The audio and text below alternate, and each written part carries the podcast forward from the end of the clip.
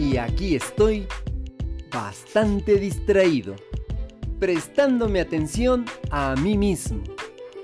A veces necesito estar un tiempo solo para pensar, imaginar, cuidar flores y plantas, hacer las cosas que me gustan, inventarme un lugarcito mío, como una cueva, un refugio, donde nadie me encuentre por un ratito, prestándome atención a mí mismo.